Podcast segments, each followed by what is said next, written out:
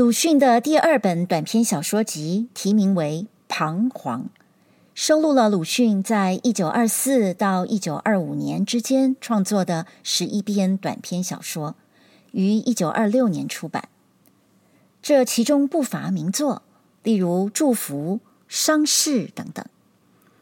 而在酒楼上这一篇，几乎没有什么情节，却被认为是最富鲁迅气氛的小说。小说中，两个经历政治改革失败的青年在酒楼上偶遇，讲述着消沉的故事。新青年在挫折后堕入敷衍的人生。我们在将近百年之后，仍然可以感受这其中巨大的悲剧。由于小说比较长，我们将分为两集来读。鲁迅在酒楼上，第一集。我从北地向东南旅行，绕道访了我的家乡。就到 S 城，这城离我的故乡不过三十里，坐了小船，小半天可到。我曾在这里的学校里当过一年的教员。深冬雪后，风景凄清，懒散和怀旧的心绪连结起来，我竟暂寓在 S 城的洛斯旅馆里了。这旅馆是先前所没有的。城圈本不大，寻访了几个以为可以会见的旧同事，一个也不在，早不知散到哪里去了。经过学校的门口，也改换了名称和模样，与我很生疏。不到两个时辰，我的异性早已索然，驳回此来为多事了。我所住的旅馆是租房不卖饭的。饭菜必须另外叫来，但又无味，入口如嚼泥土。窗外只有字痕斑驳的墙壁，贴着枯死的煤胎，上面是千色的天，白皑皑的，绝无精彩。而且微雪又飞舞起来了。我午餐本没有饱，又没有可以消遣的事情。便很自然的想到先前有一家很熟识的小酒楼，叫一时居的，算来离旅馆并不远。我于是立即锁了房门，出街向那酒楼去。其实也无非想姑且逃避客中的无聊，并不专为买醉。一时居是在的狭小阴湿的店面和破旧的招牌。都依旧，但从掌柜以至堂倌，却已没有一个熟人。我在这一时居中，也完全成了生客。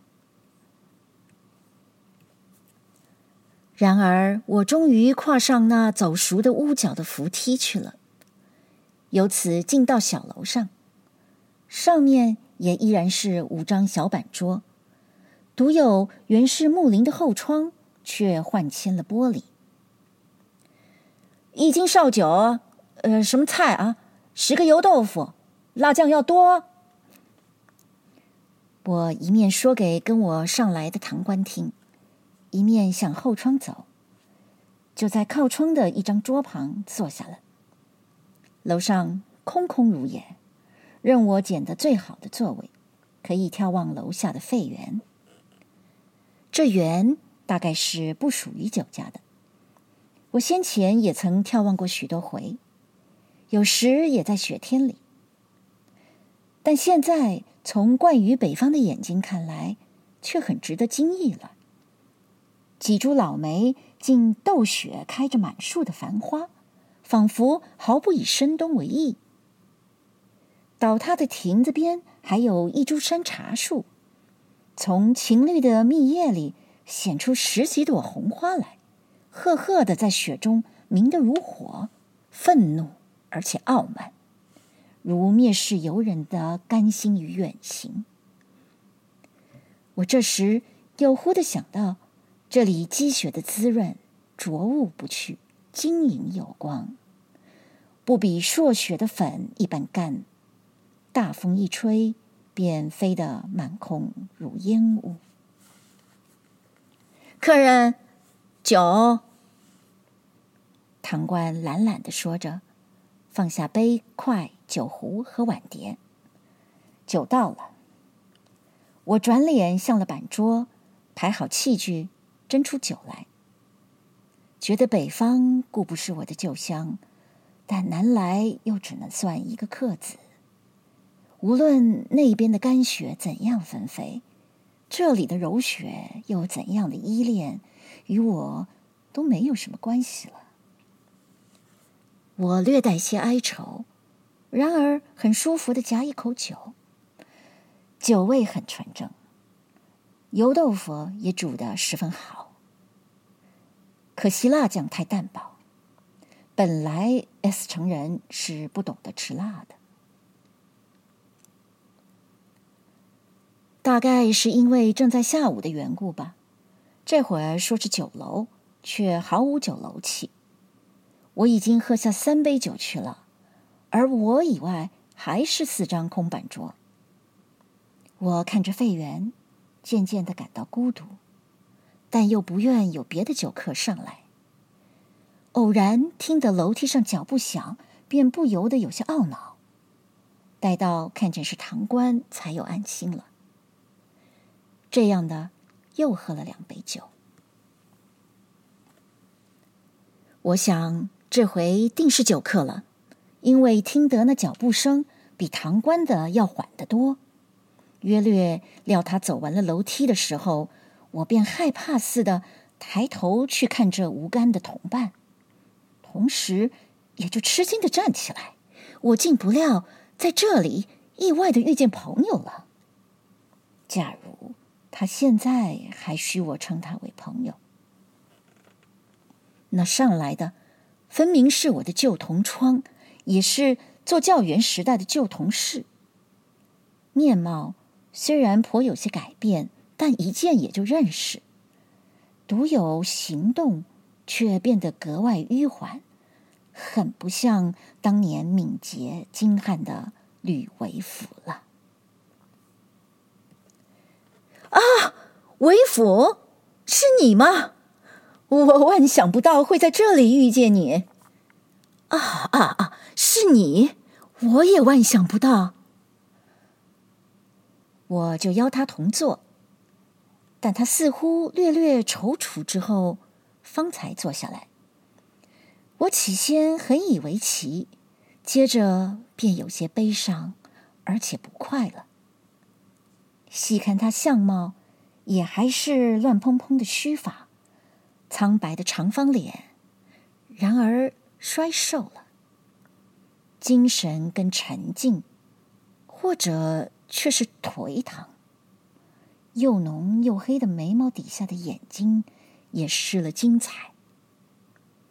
但当他缓缓的四顾的时候，却对费源忽地闪出我在学校时代常常看见的摄人的光来。我们，我高兴的，然而我不自然的说。我们这一别怕有十年了吧？我早知道你在济南，可是实在懒得太难，终于没有写一封信。彼此都一样。可是现在我在太原了，已经两年多，和我的母亲。我回来接她的时候，知道你早搬走了，搬得很干净。你在太原做什么呢？我问。教书，在一个同乡的家里。啊，这以前呢？这以前嘛，他从衣袋里掏出一支烟卷来，点了火，衔在嘴里，看着喷出的烟雾，沉思似的说：“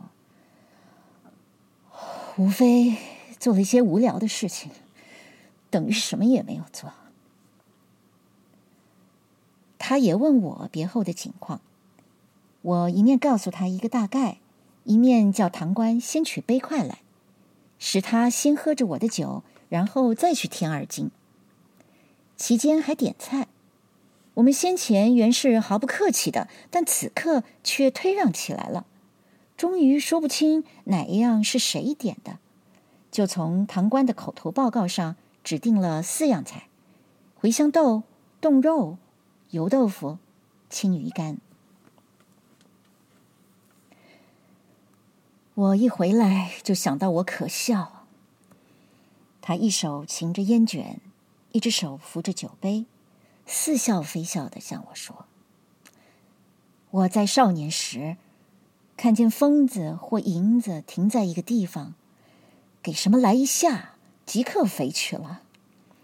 但是飞了一个小圈子，便又回来停在原地点，便以为这实在很可笑。”也可怜，可不料现在我自己也飞回来了，不过绕了一点小圈子。又不料你也回来了，你不能飞得更远些吗？这难说，大约也不外乎绕点小圈子吧。我也似笑非笑地说：“但是你为什么飞回来的呢？”也还是为了无聊的事。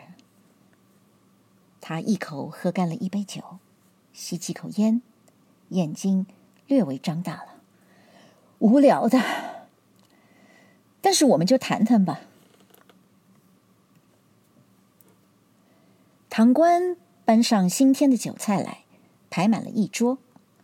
楼上又添了烟气和油豆腐的热气，仿佛热闹起来了。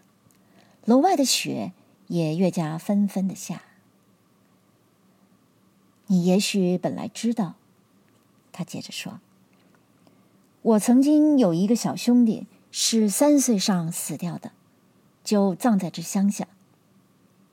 我连他的模样都记不清楚了，但听母亲说，是一个很可爱念的孩子，和我也很相投。至今他提起来。”还似乎要下泪。今年春天，一个堂兄就来了一封信，说他的坟边已经渐渐的进了水，不久怕要陷入河里去了，须得赶紧去设法。母亲一知道就很着急，几乎几夜睡不着。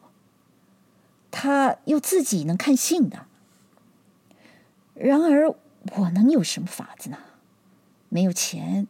没有功夫，当时什么法也没有，一直挨到现在，趁着年假的闲空，我才得回南给他来迁葬。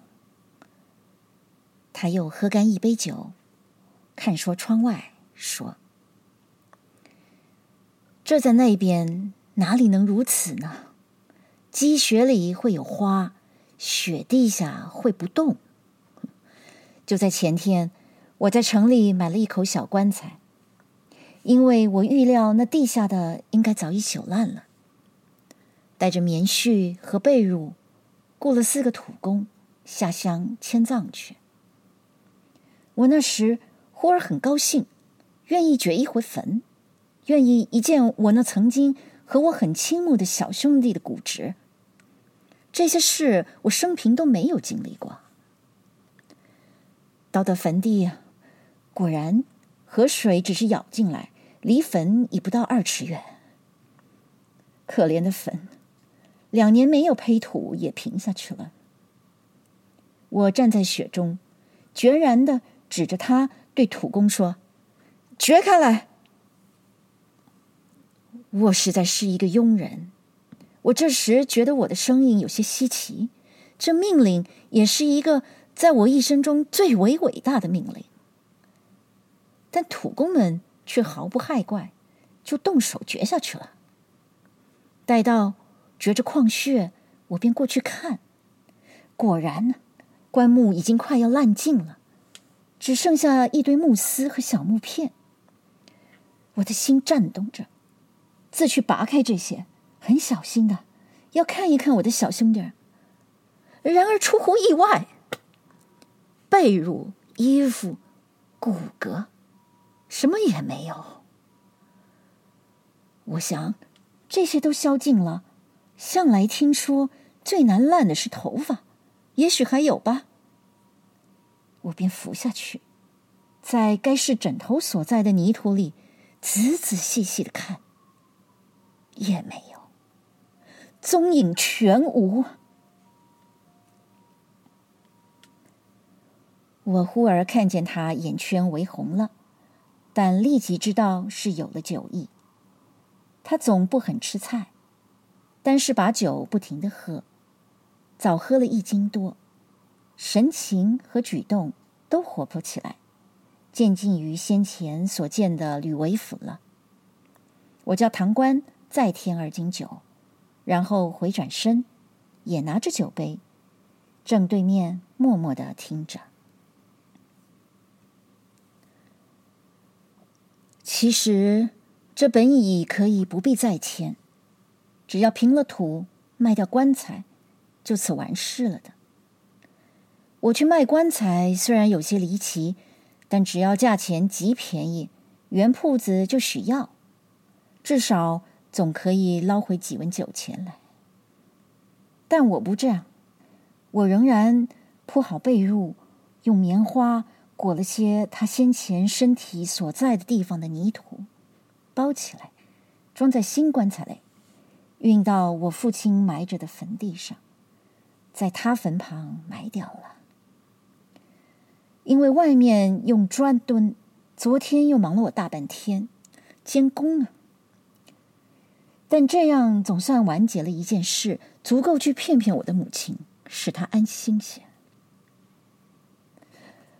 啊，你这样的看我。你怪我何以和先前太不相同了吗？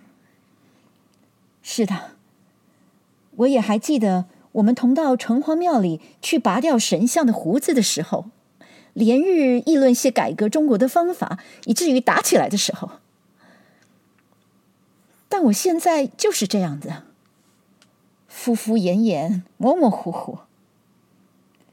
我有时自己也想到，倘若先前的朋友看见我，怕会不认我做朋友了。